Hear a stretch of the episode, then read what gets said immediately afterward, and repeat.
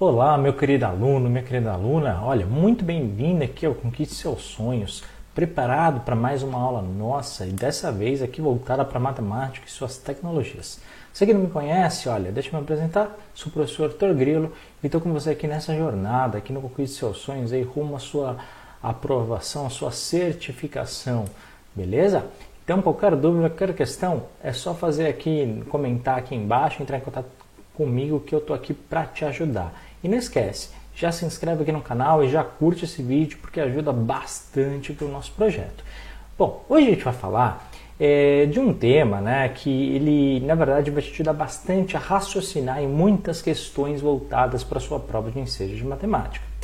Bom, eu, na verdade, eu, esse termo, esse tema que a gente vai abordar, em algumas provas eles tratam, inclusive em alguns temas que aparecem na sua prova de psicotécnico e outros chamam de raciocínio lógico matemático. Para falar bem a verdade para vocês, ele é uma subdivisão de RLM, ou raciocínio lógico matemático, é, de, dentro de alguns temas que caem. Então a gente vai ver muitos exercícios que você precisa usar a lógica. Então não tem uma fórmula propriamente dita, né? Simplesmente você tem que usar a sua forma de raciocinar e pegar vários conhecimentos de diferentes áreas para você chegar lá. Então vamos ver como é que isso aparece na sua prova, tá? Lembrando, é, RLM significa raciocínio lógico matemático. Só que a sua prova geralmente não vem com essa expressão, mas os exercícios são de lá. Então, caso você pesquise sobre esse assunto em algum outro material, é esse o nome que aparece. Então, uma subdivisão de RLM. Então, Victor, como é que isso aparece na sua prova? Então, vamos lá. Vamos fazer aqui o, o jogo do dado. Você pode apostar em qualquer um dos números que aparecem em suas faces. Pessoal, quantos lados tem um dado? Né? É um, um dado, né? ele é um cubo Portanto, ele vai ter as quatro faces, mais a face de baixo, mais a face de cima. Ou seja, tem seis. E cada uma delas a gente tem um número. Tem o número 1, 2, 3, 4, 5, 6. Geralmente, né, para aquelas bolinhas e tudo mais. E aí você tem que escolher um. E aí a tua prova está perguntando: qual será a sua chance de ganhar? Para responder, pensemos juntos. Você fez uma escolha, por exemplo, vai cair o número 4. Você vai escolher um desses números. Qual é o número possível de resultado quando você joga o dado?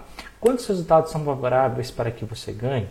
Quando você joga o dado, há seis possíveis resultados e dos seis apenas um ocorrerá. Então vamos lá. Pessoal, você pega um dado e você joga, certo? O número que aparecer em cima, na face de cima, é o número que você quer quantos dados, quantos números possíveis podem acontecer. Se existem seis faces diferentes, na mesma proporção pode aparecer seis vezes. Portanto, pode aparecer o número 1, pode aparecer o 2, pode aparecer o 3, 4, 5 ou 6. Todos proporcionalmente têm a mesma chance, concorda comigo? Então, se você escolher um né, desses números, você tem a possibilidade de acertar o quê? 1, 1 sobre 6, ok? Então, por quê? Porque existem seis números diferentes e você escolhe um deles. Então, como a gente representa isso? Qual é a minha chance de ganhar um número aleatório que eu escolha? É 1 sobre 6, ou seja, 1 dividido por 6. Por que 1? 1 porque eu escolhi apenas um número. E 6 porque existem seis possibilidades para que eu consiga. Pessoal, esse tipo de exercício, né, e aparece ali, você tem que escolher 1 sobre 6, acabou. Você vai sempre fazer isso, tá? Em cima, o número de, daquilo que a gente escolhe, e embaixo, o número de possibilidades né, que aquele objeto, que aquele material nos fornece. Vamos supor que em vez de dado, eu estou falando de uma moeda, por exemplo. Né? E eu tenho que escolher cara ou coroa. Né? Você vai escolher, por exemplo, cara. Concorda comigo? Você escolheu uma possibilidade. Você vai pôr um em cima. Embaixo da divisão, Heitor, põe que número? Você vai pôr o número de possibilidades que uma moeda pode dar. Né? Qual que é? Ou de um lado ou de outro. Ah, Heitor, mas a moeda pode cair em, em pé, ela pode... Não, para com isso, né? Ou de um lado ou de um outro. Portanto, é 1 sobre 2. Quer ver que a gente vai fazer um exercício que vai te ajudar bastante. Se você quiser saber qual a probabilidade de sair coroa nos dois lançamentos, né, poderá ir escrevendo os possíveis resultados no esquema. Veja ao lado. Ou seja, peguei uma moeda, certo?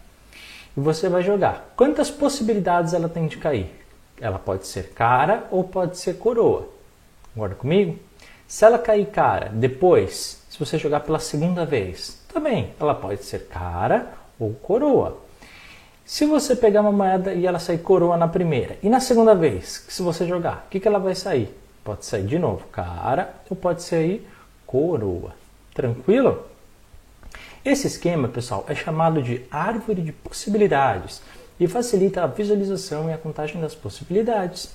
Podemos contar e saber que são quatro os possíveis resultados nos dois lançamentos de uma moeda. Então, se você quer jogar, se você jogar duas vezes uma moeda, concorda comigo? Ou ela vai sair cara é cara, ou cara coroa, ou coroa cara, ou coroa coroa. Concorda comigo? Portanto, existem quatro resultados possíveis se você lançar a moeda duas vezes. E aí, presta muito bem atenção. A probabilidade de obtermos o, aqui a coroa é, nos dois lançamentos, ou seja, o RR é quanto, pessoal? Né? É 1 em 4. Por quê? Justamente como eu disse para vocês. Porque se a gente tem apenas duas moedas, na primeira só pode sair cara a cara depois cara coroa, ou coroa cara, ou coroa coroa. Se existem, se eu quero apenas uma coisa, eu só vou colocar um em cima. E o 4, pessoal? 4 representa as possibilidades que as duas moedas podem cair. Todas elas quais são? Apenas 4. Ok? Se tivesse três moedas, aí você ia ter que fazer cara, cara, cara, cara, cara, coroa, cara, coroa, cara, coroa, cara, cara e assim por diante. Ok? E aí pegava depois todas as possibilidades, colocava embaixo. E aquela que a gente quer, coloca em cima. Tá? Porque nesse caso eu queria apenas um resultado dentro dos quatro possíveis. Então, esse exemplo, pessoal, tá vendo? Pode ser com dado, pode ser com moeda, pode ser com qualquer outra coisa. Mas geralmente é dado e moeda, né? Que só prova é apaixonado. Agora vamos avançar um pouquinho. Você vai ver como não é difícil, tá? Mas é tudo a mesma lógica. Vamos pensar em um problema de biologia. Suponhamos que um casal queira ter dois filhos. Presta atenção no enunciado, aqui é português, dois filhos. O primeiro filho poderá ser do sexo masculino ou feminino. Ah, mas não, ou homem ou mulher, concorda comigo? Ou masculino ou feminino. O segundo também pode ser de dois sexos, ou seja, eles querem ter dois filhos, ok?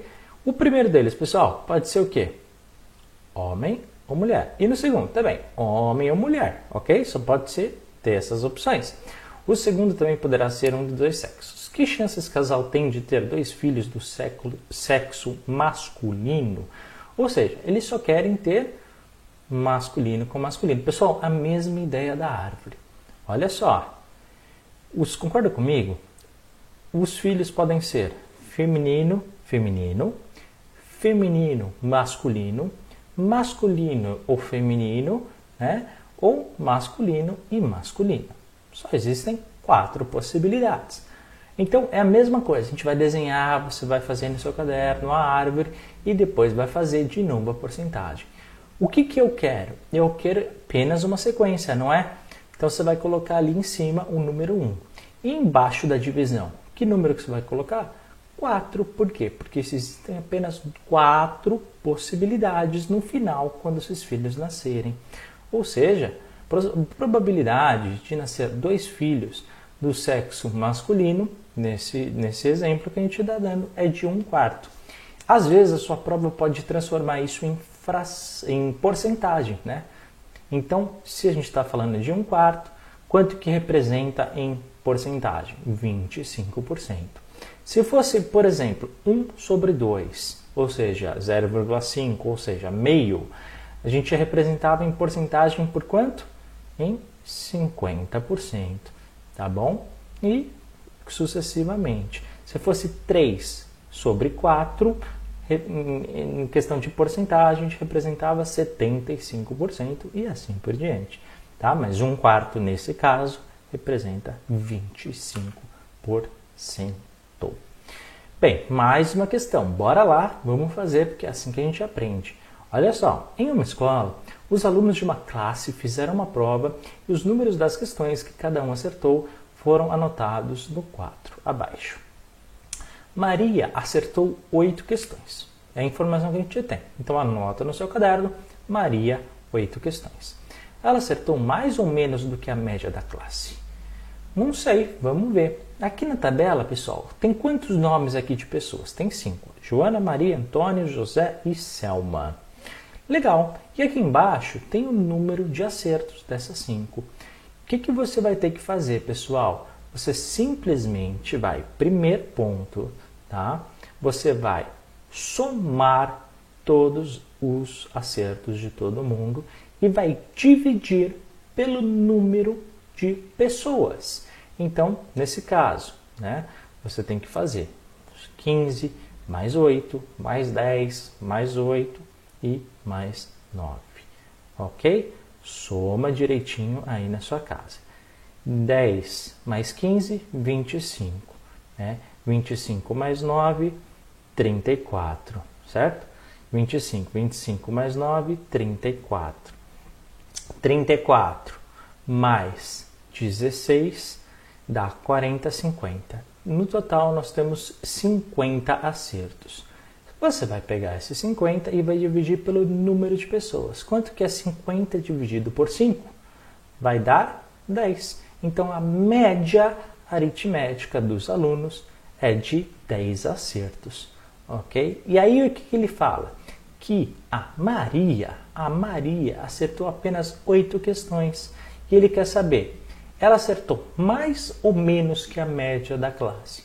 Bem, se a média que a gente fez aqui a conta, somando todos e depois dividindo pelo número de participantes, ela foi de 10 pontos e a Maria acertou apenas 8, ela acertou menos questões que a média da classe. Deu para entender? Tranquilo, pessoal? É dessa forma que sua prova vai perguntar.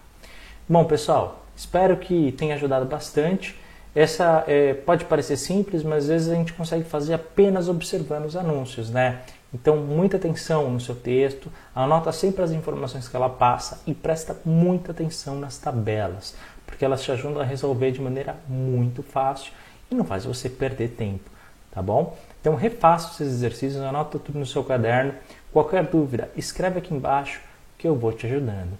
Muito obrigado por ter assistido essa aula. Não esquece, se inscreve no canal, curte e vai acompanhando aqui porque todo dia tem uma aula nova aqui para você.